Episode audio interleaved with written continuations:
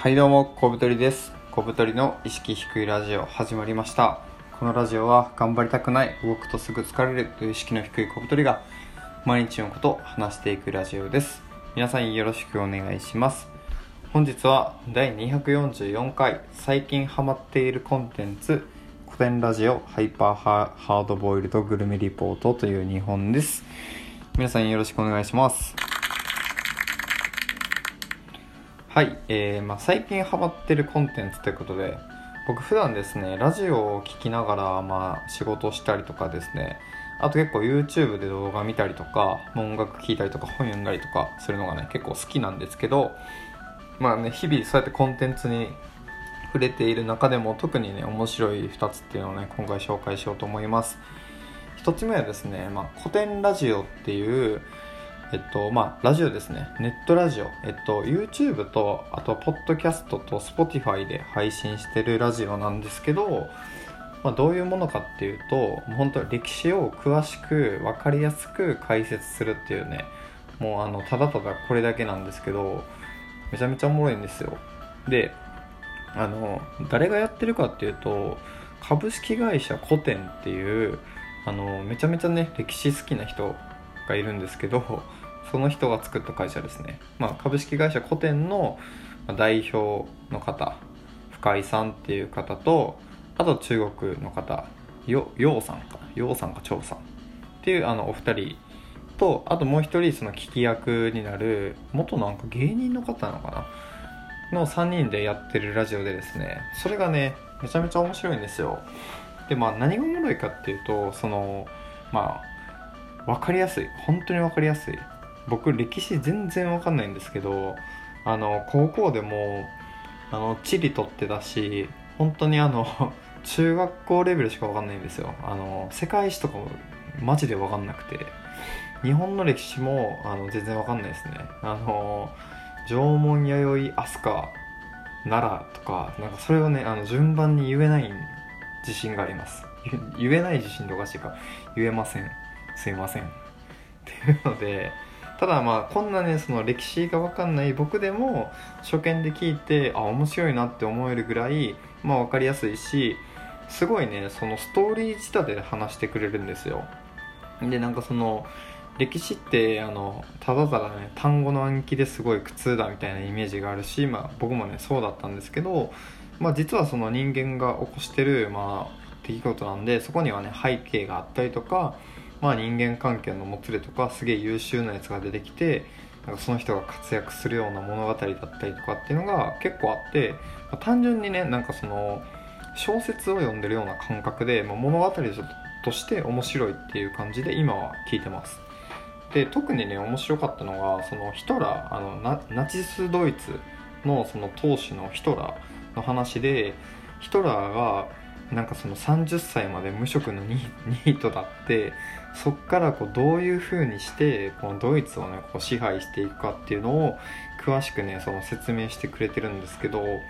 で僕そのヒトラーについて知ってるのはなんかホロコーストでユダヤ人を虐殺した人でしょ？とあとなんかちょびひげぐらいしか知らなかったんですけどそのヒトラーがどういうそのあの背景でこうどんどんのし上がっていくかとかあの演説がねめちゃめちゃ上手な人らしくてただねそれ以外ね何もできないらしいんですよ。でなんかもともとそのアーティストになりたくてそのアーティストの学校とかに行ってたけど全然こう芽が出ずあの本当にね無職のニートとして生きてきてでまあそのまあいろいろあって政治家になってそのね演説がめちゃめちゃうまくてもうその力だけでどんどんどんどんのし上がっていくみたいな。でそういうストーリーを聞くとねまあ面白いなと思って。でなんかこうまあ歴史にね興味も出るしやっぱその歴史をね学んでいくというかまあその聞いてると自分の今の状況っていうのはねやっぱ俯瞰で見れるわけですよ。なんか一つねその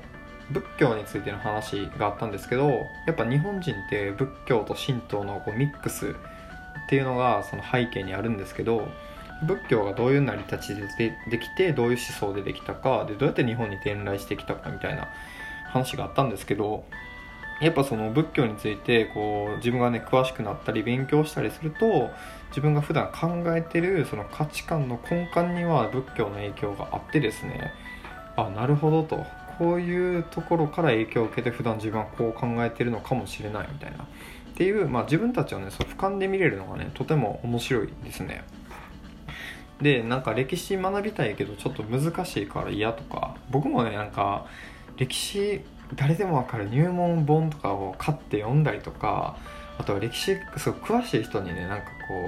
うおすすめの本教えてよとかって聞いて買って読んだりしたんですけどやっぱむずいんですよね。でやっぱ一番いいのはその面白いストーリーとして学ぶことだなと思っててまあなんかそういうすごい噛み砕いてくれた本を読んだりとかあとはこういうね古典ラジオ聞くっていうのはねめちゃめちゃいいと思います。であの興味がねある人はぜひね古典ラジオで全部カタカナですね。で調べてあまあカタカナで出てきます。で調べてぜひぜひあの聞いてみてください。はい。で2つ目はですねあのハイパーハードボイルドグルメリポートっていうあのすごい名前のね あのこれ番組なんですけどテレビ東京が作ってる番組でですねまあ、この世の中にいるすごいやばい人たち、まあ、ギャングとか、まあ、マフィアとかあとね元少年兵とかあとシベリア奥地のカルト教団とかでそういうところに、ね、あの突撃で行ってでその人たちがどんなご飯を食べてるかっていうのをこうリポートするんですよ。でそのねハイハイパーハードボイルドグルメリポートのその番番組作ってる人たちはこれはグルメ番組ですってすごいね。何度も強調するんですけどぶっちゃけそのグルメ番組とかじゃなくてドキュメンタリーなんですよ。その人たちがどういうあの生活を送ってるかとかどういう背景でここにいるかっていうのをなんかその踏み込んで一緒に取材するんでなんかすごいね考えさせられるっていう。でまあけ今ねその Amazon プライムっていうあの Amazon のあの無料まあ、プライム会員だったら無料で見れるなんかそのオンデマンドサービスがあるんですけどそこでねあの見れるので気になる人はねハイパーハードボイルドグルメリポートぜひぜひ見てみてください。で今ね5つ5つまでか。5エピソードあって僕が一応全部見たんですけど一番ねこれおもろいなと思ったのがギャングの話であのアメリカのロサンゼルスになんかそのなんかギャングの中でもすごいでかいギャングの組織が2つある地区があってでその2つのねギャングがね戦ってるんですよ。抗争してるんですよ。でメキシコ系ギャングともう一つは黒人系のギャング。でなんかカラーギャングらしくて片方は紫色で片方は青だったかな？っていうような色でねこう戦ってるらしいんですよ。で最初はメキシコ系ギャングの方に行ってでどんなご飯食べてるんですかっていうのを聞くとやっぱねメキシコのその郷土料理でなんかナチョスとかを食べてたりしてであこういうの食べてるんだみたいな。でそのまあもちろんねグルメリポートはするんですけどそれだけじゃなくて、まあ、なんでギャング入ったんですか？とかっていう話を聞くとメキシコ系ギャングの人はもうねそこでね生まれたからもうそれだけなんですよね。でなんかねギャングって本当になんかそういうのが多いらしくて一回入ったらしかも抜け出せないらしいんですよ。なんでたまたまその生まれたとこがギャングのいる街で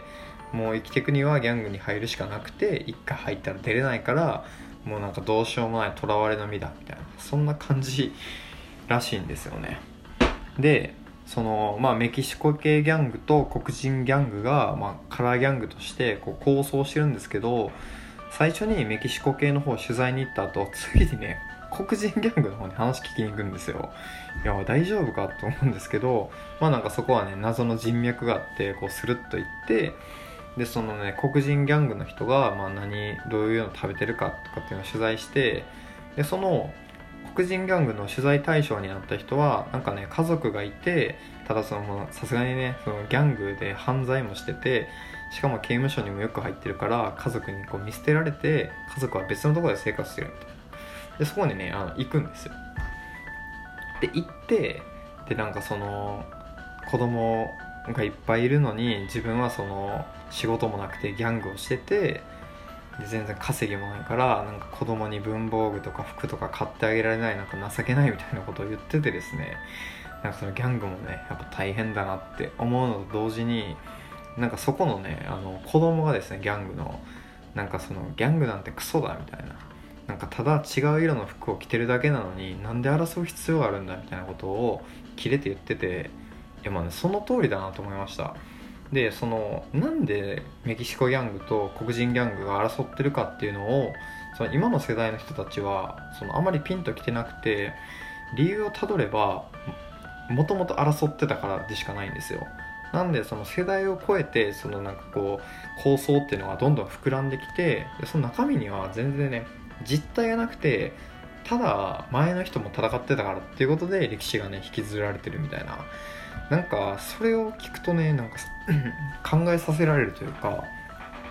いやじゃあ戦う意味なくねとかえじゃあ抜け出せばいいじゃんとかっていうのをやっぱね見てて思うんですよ。うん、なんかギャングってやっぱそのねヤンキーの慣れの果てみたいなところがあってなんかこう近所で戦ってるというかなんか他校のやつらぶちのめそうぜみたいな。そういうののなんか大人の拡大版なんじゃないかなっていうのをね見てて思いました。うん。ハイパーハードボイルドグルメリポート。面白いんでねぜひあの見てみてください。うん。なんかねカルトカルト教団のご飯とかはねすごい面白かったし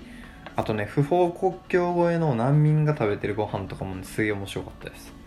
はい。ということで今回は僕がねあの最近ハマってるコンテンツ古典ラジオハイハイパーハードボイルドグル言いづらいよ本当に言いづらいこのタイトル。ハイパーハードボイルドグルメリポートについて紹介しました。では次の放送でお会いしましょう。さよなら。